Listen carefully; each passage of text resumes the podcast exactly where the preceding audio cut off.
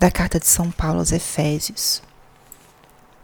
Irmãos, eu, prisioneiro no Senhor, vos exorto a caminhar de acordo com a vocação que recebestes. Com toda a humildade e mansidão, suportai-vos uns aos outros com paciência no amor. Aplicai-vos a guardar a unidade de espírito pelo vínculo da paz.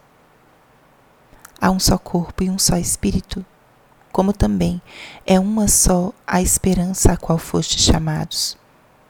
Há um só Senhor, uma só fé, um só batismo, um só Deus e Pai de todos, que reina sobre todos e age por meio de todos e permanece em todos. Palavra do Senhor. Espírito Santo, alma da minha alma, ilumina minha mente Abre meu coração com teu amor, para que eu possa acolher a palavra de hoje e fazer dela vida na minha vida. Estamos hoje na sexta-feira da 29 semana do tempo comum. E continuamos meditando sobre a carta de São Paulo aos Efésios. E o trecho de hoje é um trecho maravilhoso onde nosso Senhor aparece como esse ponto de união entre todos aqueles que o seguem. São Paulo relata como em, estando em Cristo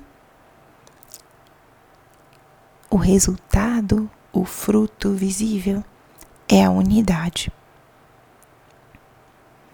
Somos diversos, e isso fala da riqueza, fala da criatividade, fala da, do alcance que tem a graça e o amor de Deus que tocam tão diversas pessoas. Diferenças muitas vezes de personalidade, diferenças sérias, profundas de histórias de vida diferenças de raça, de cultura. E poderia fazer uma lista enorme aqui. Mas em meio a essas diferenças, se cada um daqueles que é chamado pelo Senhor vive uma vida enraizada nele, o maior fruto visível dessa união profunda com Deus é a unidade. E é justo isso que São Paulo fala hoje.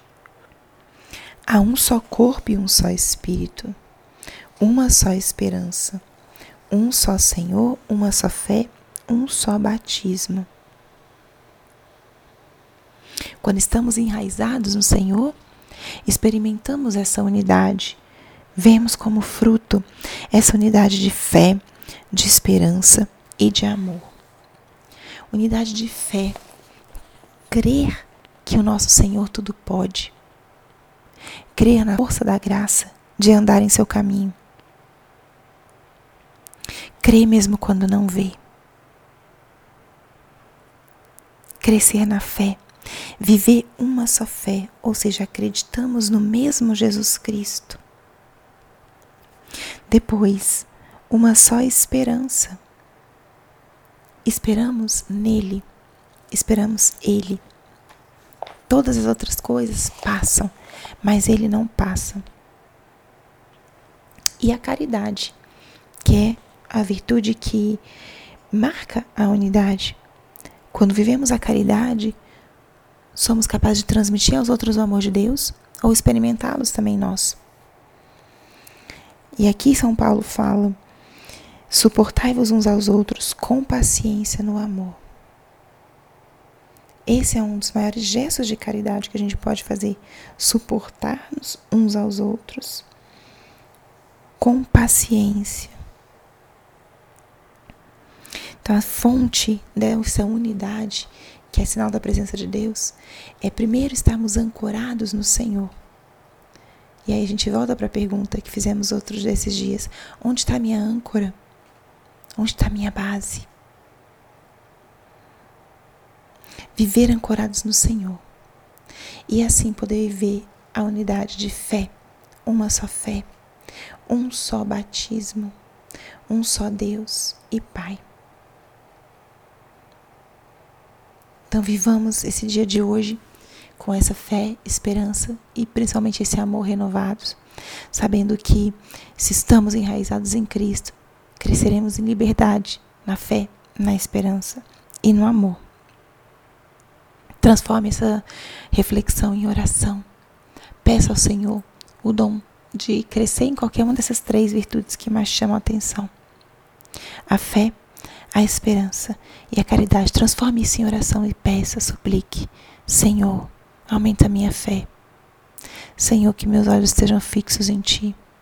Senhor, dai-me a graça de amar com o coração cada dia mais como o Teu. Glória ao Pai, ao Filho e ao Espírito Santo, como era no princípio, agora e sempre. Amém.